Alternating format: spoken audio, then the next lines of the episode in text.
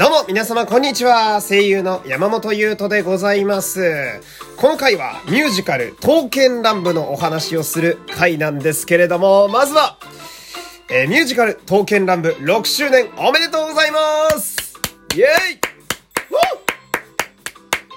まあ私が本格的にね、えー、この世界を知り、えー、見始めたのはですね、まあ、まだ半年ぐらいしか実は経っていないんですけれども、でも、せっかくめでたいことですしね、えー、自分としても、まあ、楽しませていただいている以上は、こう、長く続いてほしいなという、えー、思いがあるので、まあ、うちはですね、えー、こう、ラジオで、え、いつも通り応援と、そしてお祝いを、え、したいなと、え、そんな感じでございます。で、今回はですね、えー、今ちょうどやっている静かの海のパライソという公演の中で出てくる、武前号と松井号にちょっと視点を当ててね、えー、喋っていきたいなと思うわけでございます。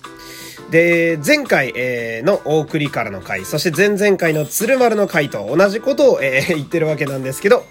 えー、今公演中ではありますが、えー、がっつり、えー、内容に触れたネタバレしっかりしている回となっております。えー、なので気になる方はですね、ぜひ、えー、そちら本編を見てきてからですね、このラジオにもう一度来ていただけると嬉しいなと思います。よろしくお願いいたします。というわけで、えー、まあ、やっていきたいと思うんですけど、まあ、この静かな海のパライソという作品は、まあ、よく言われているように、ね、あの、どこがパライソなんだと、えー、その インフェルノじゃないかとかね、その、しんどいとか地獄だとか、まあ、こういろんなことを言われているわけでございますけど、まあ、要はその、かなりシリアスめなね、えー、お話やと思うんですけど、私は、その、シリアスでしんどい中にも、まあ、ある種こう、少年漫画のような熱さみたいなものも、この話の中にはあると思っていて、だからこそ、私はこのパライソという話が心にすごい、まあ、心の痛みもすごいんだけど、こう、面白いなってすごい思える作品やと思っていて。で、その熱い担当がね、私は武前号やと思っているんですよ。えー、この男はその、私は東京心覚えという作品でこの遠見の世界に完全にドボンしてしまったんですが、あの時からもうずっと活かしたこう罪な男やと思っておりますよ。私はね。えー、で、このラジオの前回ですね、あのー、大栗からが、えー、この話において、めっちゃかっこいい、ずっとかっこいい男やっちゅう話をしたんですけど、この武前号もですね、同じぐらい、このパライソにおいては、むちゃくちゃかっこいい男やと思うんですね。まあ、ビジュアルももちろんそうなんですけど、その、佇まいとか、こう、振る舞いが非常にかっこいい男やと思っておりまして。で、これも前回言ったんですが、大栗からは、その、敵を切る時の立ち筋、あの、剣がですね、非常に重くて、で、たとえ人間が相手であろうとも、任務だから迷いなく切るという、まあ、覚悟が決まったかっこよさがあるわけなんだけど、こう、武前号も見ていると、何気に迷いなく敵を切り捨てているんですよね。その人間が相手だったとしても。うん。で、ここで対照的なのが、それこそ、松井号とか、えー、ヒューガとかは一瞬、うっってためらうんだけど、こう、武前はなんか、どこかで腹を決めたのかわかんないけど、人間が相手だったとしても表情を変えずに普通に戦いに行くっていう。うん。なんかこの、仲間たちが迷ってる、ためらってるところを見て、なんだろうな、まあ俺がやるしかないみたいな。うん、途中で覚悟を決めたのかな、みたいな。うん、その、迷ってる仲間たちっていうのは特に今回ゆえんが強いキャラクターが多いので今回の任務は彼らにとってしんどいものになるだろうなっていうのを武前号が察した上で彼らの分も背負って戦ってんのかなこの男はとか思っちゃうわけですよ。えー、だからその、まあ、武前号って、やっぱ笑った笑顔が非常に爽やかやと、えー、さっぱりした男という印象があるんですが、この爽やかな笑顔の下で覚悟が決まっているわけじゃないですか、こいつは。うん、そんなもんさ、かっこいいに決まってるんだよ。うん、あの、心の底までこの男はかっこいいんだなってすごい思わせてくれるというか。うん、で、あとは、演じてらっしゃる立花さんの鼻筋があまりにも綺麗すぎるので、その360度どの角度から見てもパーフェクトノーズやってね、これだけはすごい言っておきたいんですけど、えー、で、その、私はね、あの、前もこれ言ったんですけど、パライソの感想会で何度も喋ってるんですが、あの、序盤でね、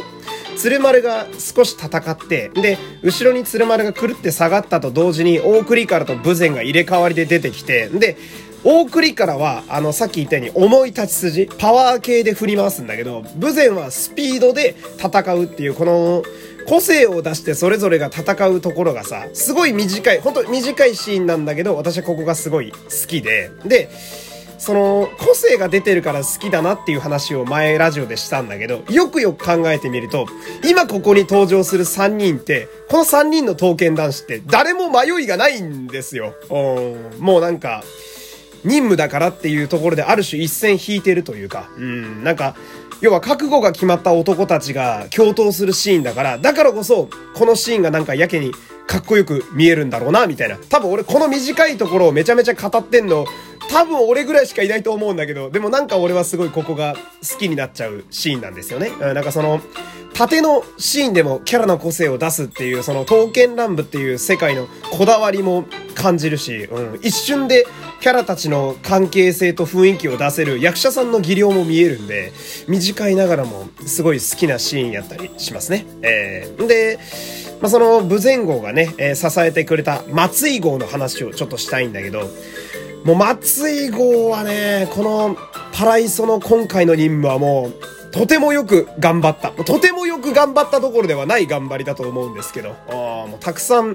褒めてあげたいですね。えー、すごいしんどい。しんどいとかいうレベルじゃないと思うんだよな。その、自分のこの血に関連する血を求める由来になった元々のイベントうん。で、そのしんどいイベントを見知った上でもう一度経験しなければならないっていうこの地獄うん。自分に置き換えるとやばいよ。だって、大昔にあったトラウマ級の心に刻まれている出来事をもう一度体験しなきゃいけないんでしょ？いや、冗談じゃないっていう。うん。でも、このパライソは、その、前回のその、1回目に経験した松井号の時と違うのは、彼のそばには、武前号という最高の仲間がいたことなんですよね。うん、彼がいたことによって、今回松井号もなんとか両足で立っていられたというか、うん、この、いい男が隣で支えてくれる頼もしさっつったらもうないわけですよ。なんかこの辺のバディ感も俺はすごいいいなと思っていて。で、松井号はさ、その、歌合わせで私初めて見た時は何でしょうね。こう、まあ、ビジュアルで私見たので、発光の霊人と言いますか。なんか、線の細い美人やなという印象やったんですけど、今回のパライソで結構印象がガラッと変わって、なんかね、まあもちろん見た目は美人系なんだけど、内面、中身、心の中身はすごい強い信念を持っていて、なんかこう、華奢なイメージとは裏腹にものすごい肝座った根性のある男なんやなっていうのをすごい感じたわけですよ。えー、で、俺が好きなシーンはあの、鶴丸のことを本気で睨むシーンなんだけど、あそこはさ、まあ、あの、あっこ、あっこで一気に空気が変わるっちゅうのもあるんですけど、こっちが、見てるこっちがゾクッとするぐらい怖くて、でも、怖いんだけど、その中にはちょっと美しさと彼の気高さも感じるというね。あで、セリフがないのに、睨むとこだけで心が持ってかれるっていう。うん。演じてる笹森さんの凄さも感じる。俺はすごい好きなとこですけど。で、この、武前号と松井号たちが絡むお気に入りのシーンがですね、まあ今の睨むとこにも繋がるんですが、えこう、松井号がね、しんどい試練を与えてくる鶴丸に、こう、松井号にしんどい試練を与える鶴丸に、武前号がぶち切れるのかと思いきや、こう、あんがとなっていう、あれね、うん。あれは、ちょっと良すぎますね。あそこ俺すごい好きなんだよな、なんか。まあ、アンガとなっていう、その、無前後感が出てるのも、すごいいいですし、あそこのさ、その、この場面で俺っていう、その、アンガとなって言われた鶴丸が動揺するんだけど、なんか徐々にこう、なんだろうな、分かったというか、察したというか、え穏やかな顔になっていって、こう、お互いすごい笑い合うっていうのもなんだか、すごいいいですし、あー、なんか、鶴丸で、まあ、鶴丸もさ、なんか、背負い込みがちなやつなんだけど、あいつは。うん、周りにもっと頼ればいいのに。うん。で、その、鶴丸は多分初めは、武前号は、この任務の意味が伝わらないだろうなみたいなことを考えてたのかなとか思っちゃうわけですよ、あのシーン。だけど、あそこでアンガとなって言われたことによって、その、鶴丸から見た武前は、いい意味でそれを裏切ってくれたというか、あ、無前後伝わってんな、みたいなのが、徐々に表情でこう出してくれるので、あそこ岡宮さんの鶴丸の反応もめちゃめちゃいいとこなんだけど、その辺がすごい好きなんですよ。えー、で、ここでわかるのがその、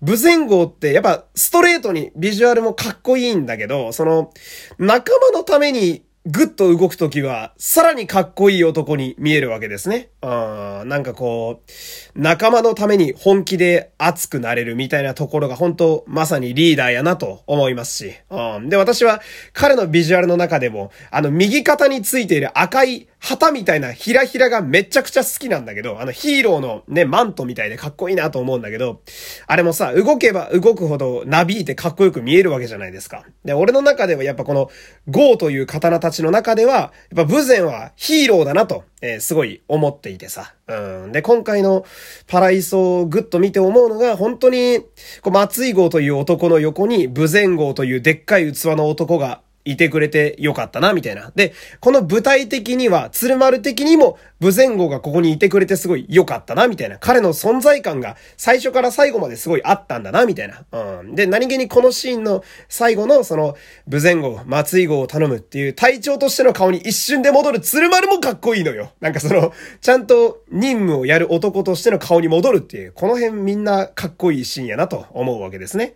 このあたりのやりとりがあるからこそ、その2部の笑顔で歌い踊ってくれる松井号にやっぱやられるわけですよ。あもうお前はずっと笑顔でいてくれと思うわけですね。あと、武前後お前なんだその腹筋は？体の仕上がりまでかっこいいのかっていうね、えー、ずっとずるい男やななんて思うわけですけど。